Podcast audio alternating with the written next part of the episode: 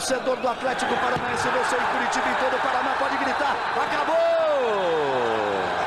Mete o pé direito na bola pro gol! Gol! Que lance do Cirino! Espetacular o Cirino! Fone!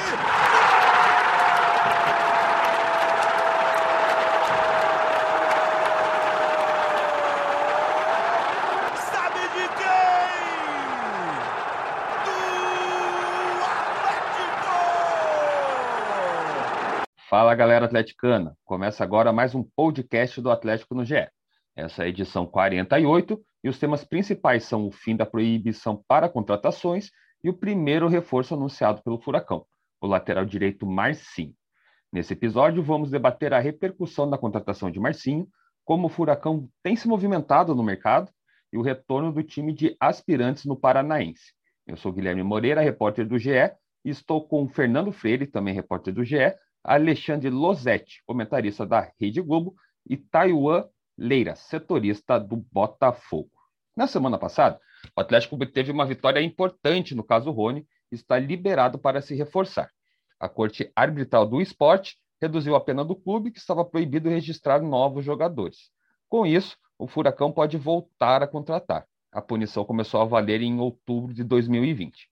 Livre para contratar, o Atlético deve pagar uma multa ao Birex do Japão, de 1,2 milhão de dólares, o que dá mais ou menos aí 7 milhões de reais na cotação atual.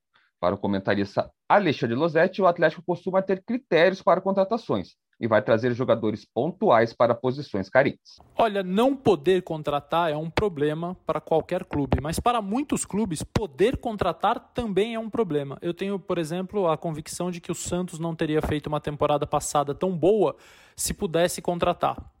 É, não teria dado oportunidade à continuação de um time que já vinha bem, não teria encontrado as soluções que encontrou dentro do elenco, com jogadores que estavam emprestados, voltaram e acabaram se tornando relevantes. O próprio São Paulo contratou um jogador só e conseguiu ter aí a temporada é, mais próxima dessa sua longa fila de títulos, se aproximando da conquista no Brasileirão, porque manteve o grupo, porque deu continuidade. Agora, em, há certos momentos em que você precisa substituir, você precisa repor jogadores que saem, claro, o fim dessa punição para o Atlético Paranaense é um, um, um símbolo de um momento importante, principalmente porque o clube costuma ter critérios na hora de escolher os seus reforços. É um clube que tem análise de mercado, que tem análise de desempenho, é um clube que trata o assunto de maneira profissional, tem executivos do futebol competentes. Então eu imagino que é, isso tudo somado à austeridade financeira também que o Atlético sempre procura ter, vai ser importante para fazer contratações é, essenciais, contratações para posições que o clube possa ficar carente pela saída de jogadores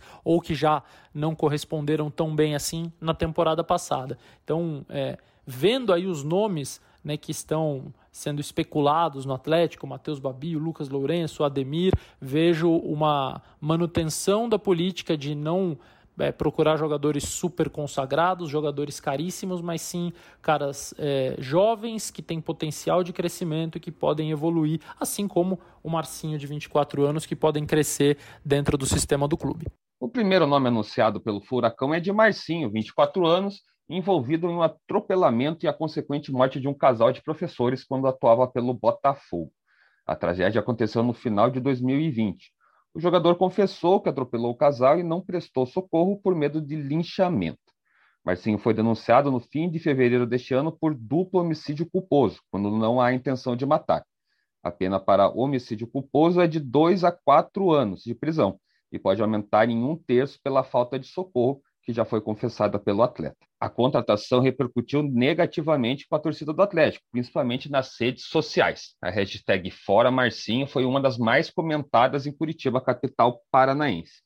Losetti considerou o reforço tecnicamente considerável, mas o Furacão pecou no timing da vinda do jogador. O Marcinho é um dos bons jogadores que surgiram para a lateral direita. Poucos bons jogadores surgiram para a lateral direita no Brasil nos últimos anos, conseguiram algum destaque. O Marcinho é um deles. É um cara que bate muito bem na bola, que tem força, mas que não é só um lateral de ultrapassagem, que também consegue é, ter um, uma faceta um pouquinho de um lateral mais construtor, com uma capacidade de, de articular por dentro e que precisa evoluir em todas as suas esferas, em todos os seus quesitos, porque é um jogador que também deu uma estagnada no último ano, ano e meio, um tempo muito ruim, um período muito ruim do Botafogo, em que o Marcinho parou de evoluir. A gente deu, viu uma estacionada e acho que o Atlético é, sem dúvida alguma, um clube que pode dar ao Marcinho, nesse momento, mais do que o Botafogo, a condição de se transformar num jogador ainda mais importante na posição, pela idade que tem, só 24 anos. Então, não foi à toa convocado para a seleção brasileira, porque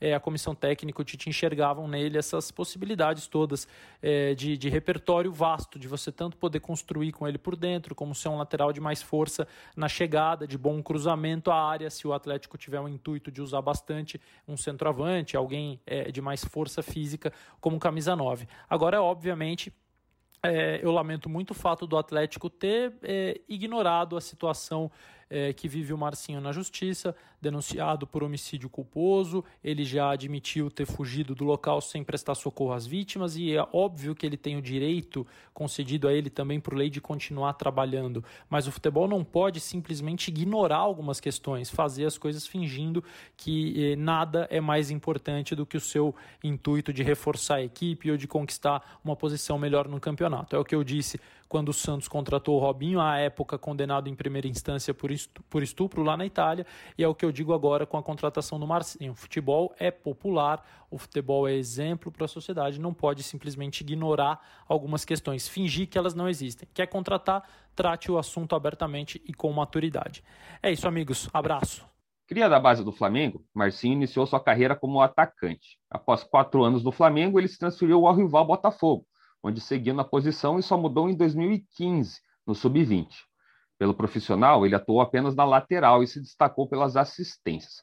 Com a camiseta do Botafogo, ele disputou 105 jogos e marcou dois gols. Em setembro de 2019, inclusive, ele chegou a ser convocado para dois amistosos por Tite, para substituir Danilo na seleção. No ano passado, entretanto, ele sofreu uma lesão no joelho que o deixou afastado por 11 meses. Na ocasião, o lateral optou por uma cirurgia longe do Botafogo, com um médico de sua confiança. Já em setembro do ano passado, o atleta teve um problema com os pontos cirúrgicos do procedimento e passou por uma nova artroscopia. Marcinho fez apenas quatro jogos na Série A da última temporada, que o Botafogo foi rebaixado. O contrato com o Botafogo se encerrava em 31 de dezembro, um dia depois do atropelamento, e ele acabou ficando livre no mercado. Daí o Oleira, setorista do Botafogo, comentou que Marcinho teve altos e baixos em sua passagem pelo clube e é uma incógnita no Atlético. Fala Gui, Losetti, todos os torcedores ligados no podcast, tudo bem? Bom, sobre o Marcinho, o fora de campo, todo mundo já, já sabe até com alguns detalhes toda a história, né? A gente cobriu aqui no GE, o G1 também, é, o Fantástico, o Jornal Nacional, jornais locais, enfim, a gente está acompanhando essa história desde o início é, do duplo homicídio culposo que o jogador se envolveu no final do ano passado ao atropelar e matar um casal. É, o Marcinho já foi denunciado pelo Ministério Público, mas ainda não foi julgado. Né? Ele tem que ainda prestar esses esclarecimentos e dar essa resposta à sociedade. Enquanto isso, ele começa a trajetória dele no Atlético. E aqui no Botafogo, ele é, quase não jogou, praticamente não jogou na temporada de 2020. Ele sofreu uma lesão muito séria no joelho, uma lesão que teve alguns agravantes aí durante a recuperação. Ele voltou praticamente nos, nos dias finais de 2020, nos meses finais ali da temporada, só jogou quatro jogos porque quando ele voltou, não voltou nas melhores condições e ainda perdeu a posição para o Kevin, que era o outro lateral direito que, que até jogou mais na temporada de 2020 do Botafogo. Ele acabou a temporada no banco. Então, pela temporada de 2020, não dá muito para saber qual é o Marcinho dentro de campo, qual é o Marcinho que chega para reforçar o Atlético. Em 2018 e 2019, ele foi titular absoluto do Botafogo, mas ele nunca foi unanimidade assim na torcida. Ele é, emplacava alguns jogos bons, depois falhava em outros. Nem mesmo quando ele foi convocado para a seleção brasileira pelo técnico Tite em 2019, ele caiu nas graças, né? A torcida do Botafogo morria de amores por ele. Se eu falasse isso, não estaria falando a verdade. É um jogador que, que se mostrou útil, é uma cria da base do Botafogo, é, que tem um, um, um, trabalho, tinha pelo menos né, quando estava nas melhores formas, um trabalho defensivo interessante, sabe pegar na bola, sabe é, dar um bom passe, mas é, a gente não tem muito bem, não sabe muito bem como como que chega esse Marcinho porque ele passou praticamente um ano parado. E quando ele voltou ele não rendeu o suficiente para ser titular do Botafogo. E convenhamos o Botafogo do ano passado era um time bem frágil principalmente até na lateral direita onde o Kevin era muito contestado e mesmo assim foi titular. Então o Marcinho que chega é, para o Atlético em campo é, é uma incógnita pelo menos na minha opinião a gente não sabe muito bem o que ele pode render porque a gente tem como referência apenas 2019, já dois anos atrás, quando ele jogou bastante, mas mesmo assim não jogou tão bem a ponto de cair nas graças da torcida. E fora de campo tem todo o problema que ele precisa resolver, o processo que ele precisa responder para dar essa resposta à sociedade pelo crime que ele cometeu. É isso, gente. Um abraço, obrigado pelo espaço e bom programa para vocês. Além de Marcinho, o Atlético monitorava o mercado e já tinha alguns nomes na mira, como o meia Lucas Lourenço do Santos e os atacantes Ademir do América Mineiro, que também está negociando aí com o Palmeiras, e Matheus Babi do Botafogo, mas que o Fluminense também está de olho. É isso mesmo, Freire? Fala Gui, fala pessoal que acompanha o podcast GE Atlético. Nós já falávamos aqui durante as últimas semanas que o Atlético buscava jogadores para o ataque, o meio-campo e a lateral direita. Essas eram as posições que na opinião da diretoria, são as mais carentes do grupo atual. Com a chegada do Marcinho, o técnico Antônio Oliveira vai ter Marcinho e Kelvin no grupo principal. O grupo de aspirantes hoje que está treinando no Rio Grande do Sul não tem nenhum lateral direito. Uma opção para o futuro seria o Léo Ataíde, que é um jogador de muita qualidade, mas tem 17 anos apenas. Ele tem convocações para a seleção sub-15, seleção sub-17, mas é um jogador que o Atlético trabalha com calma pensando no futuro. Então hoje a lateral direita teria Kelvin e Marcinho. A partir de agora, portanto, o Atlético começa a priorizar principalmente meio-campo e ataque. Nós já trouxemos alguns nomes aqui durante as últimas semanas. Né? O Lucas Lourenço, por exemplo, é um meia de 20 anos, pertence ao Santos, mas não está sendo aproveitado lá. Ele teve poucos jogos esse ano, ele jogou apenas 4 minutos pelo Santos, só entrando ali nos minutos finais de uma partida. Então é um jogador que o Santos não vai fazer muito esforço para manter ele para o Santos seria positivo se ele viesse até para ele ter um pouco mais de sequência de jogos, ter uma vitrine aqui no Atlético. E para o Atlético seria uma opção nova ali no meio-campo, né? Um setor que tem Léo Cittadini, o Lúcio Gonzalez se aposentando aí na metade do ano. É um setor carente, na opinião da diretoria. O Lucas Lourenço ainda não mostrou todo o seu potencial no Santos. Talvez aqui, se ele for contratado, possa ter essa sequência como titular e aí dois jogadores do ataque, né, o Ademir e o Matheus Babi. Em relação ao, ao Matheus Babi, o Atlético já tinha apresentado uma proposta antes mesmo de o julgamento lá na Corte Arbitral do Esporte sair. O, o staff do jogador está com essa proposta em mão. O empresário só revelou que é por 60% dos direitos econômicos do jogador. A informação que a gente tem é que essa proposta seria de aproximadamente 9 milhões de reais. É um jogador que o Atlético confia que ele pode ter é, um mercado no futuro para o Atlético recuperar esse valor e, claro, para o Matheus Babi se firmar aqui ser o homem gol do Atlético. É, o Matheus Babi ele está no Botafogo até dezembro, mas ele pertence ao Serra Macaense, é um, um clube do interior do Rio de Janeiro que está tentando ali uma negociação interessante para o Botafogo e, claro, para o Serra Macaense. É um jogador que a diretoria aposta muito. O Paulo Autori conhece o Matheus Babi, já trabalharam juntos. Isso aí pode ser um fator que pode pesar na contratação do Matheus Babi. E o Ademir, né, ele pertence ao América Mineiro, era titular absoluto lá, ajudou inclusive o América a subir para a Série A. E aí ele tem propostas do Palmeiras e tem o interesse do Atlético, é, uma concorrência maior, né? O Palmeiras é um clube que, que pode investir muito mais do que o Atlético. Enfim, são esses três jogadores, além do Marcinho que o Atlético já contratou. Lucas Lourenço, Matheus Babi e Ademir são os jogadores que estão na mira do Atlético. Lógico, vários jogadores vão sendo oferecidos ao Atlético, principalmente agora com o fim desse banimento ali para poder contratar. E o Atlético tem um, o, o DIF ali, né, um departamento que cuida de várias contratações, consegue observar mercado aqui no, dentro do Brasil, no futebol sul-americano, enfim.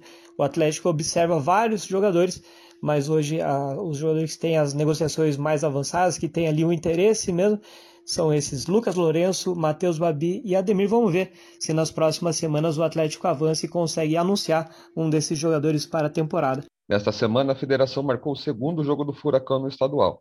O time de aspirantes enfrenta o UFC Cascavel domingo às 16 horas no Olímpico Regional. A federação havia marcado inicialmente para quinta-feira, mas o Furacão conseguiu prolongar para o final de semana. O elenco está treinando em Viamão, no interior do Rio Grande do Sul, desde quarta-feira passada. O Atlético fará sua segunda partida nesse estadual. O time de aspirantes perdeu na estreia para o Cianorte por 1 a 0 fora de casa. E diferente da estreia, o treinador não é mais Antônio Oliveira, que assumiu o time principal. Bruno Lazzaroni comanda o Furacão em Cascavel. O time de aspirantes do Atlético volta a campo mais de um mês depois da estreia. O Furacão tem apenas um jogo no Campeonato Paranaense e perdeu para o Cianorte por 1 a 0 fora de casa no dia 27 de fevereiro. Aquele jogo o Atlético perdeu de só 1 a 0, mas poderia ter sido 2, 3 a 0, não seria nenhum absurdo. Só que aquele time tinha acabado de se formar, o Antônio Oliveira nem teve tempo de comandar o time praticamente antes da estreia. Agora o Bruno Lazzaroni, lógico, o time teve que trabalhar ali de forma à distância no começo, né, os jogadores em casa, mas já teve mais de uma semana trabalhando no Rio Grande do Sul para conhecer esse grupo melhor, para dar uma cara. O Atlético na estreia jogou em um 3-4-3, um esquema um pouco diferente do tradicional. O Atlético sofreu muito, deu muitos espaços, criou pouco. Então vamos ver se o Bruno Lazzaroni vai conseguir dar um padrão melhor, vai conseguir dar mais criatividade para o time, para ver se o Atlético encaixa. O Bruno Lazzaroni conhece muito bem a base, né? ele trabalhou sete anos no Botafogo, a maior parte nas categorias de base, foi técnico na base, foi gerente das categorias de base, então ele sabe trabalhar muito bem a base. E esse grupo do Atlético é bastante jovem. É, dos relacionados para a estreia, o Iago e o Bissoli, os dois atacantes, eram os mais velhos do grupo com apenas 23 anos. Ou seja, é um grupo sub-23, né? O Atlético normalmente usa um time de aspirantes, mas vira e mexe a gente via jogadores com mais de 23 anos foi, por exemplo, com o Marquinhos e com o Bergson no, no ano em que o Atlético conquistou um dos títulos do tricampeonato.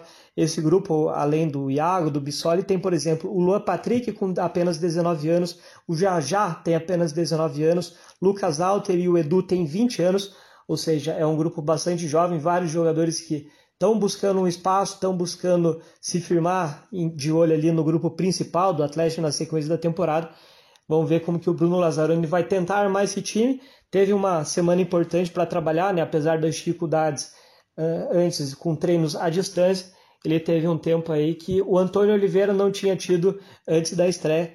Vamos ver se ele consegue dar uma cara melhor para esse time e se o Atlético consegue sua primeira vitória no Campeonato Paranaense.